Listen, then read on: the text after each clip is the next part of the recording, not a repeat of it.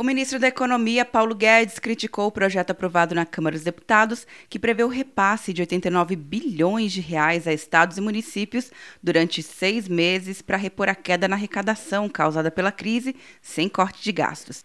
Em entrevista a uma instituição financeira, Guedes desaprovou o texto, que agora está no Senado. É uma irresponsabilidade fiscal com a União você assumir um compromisso com algo imprevisível. Nós não vamos comprometer o futuro do Brasil transformando uma crise de saúde gravíssima numa crise fiscal sem precedentes, numa explosão dos orçamentos da República. Alguém sabe a duração da crise? E se o governador decidir que o isolamento é de dois anos? O ministro disse ainda que os gastos para combater a pandemia do novo coronavírus e ajudar a economia podem chegar a 700 bilhões de reais e defendeu o pagamento da dívida pública. E essas despesas emergenciais que nós temos agora, você pode pagar de formas também extraordinárias. Você pode chegar, olha, gastei muito esse ano, mas desalavanquei um pouco aqui, vendi um pouco ali, privatizei duas empresas ali.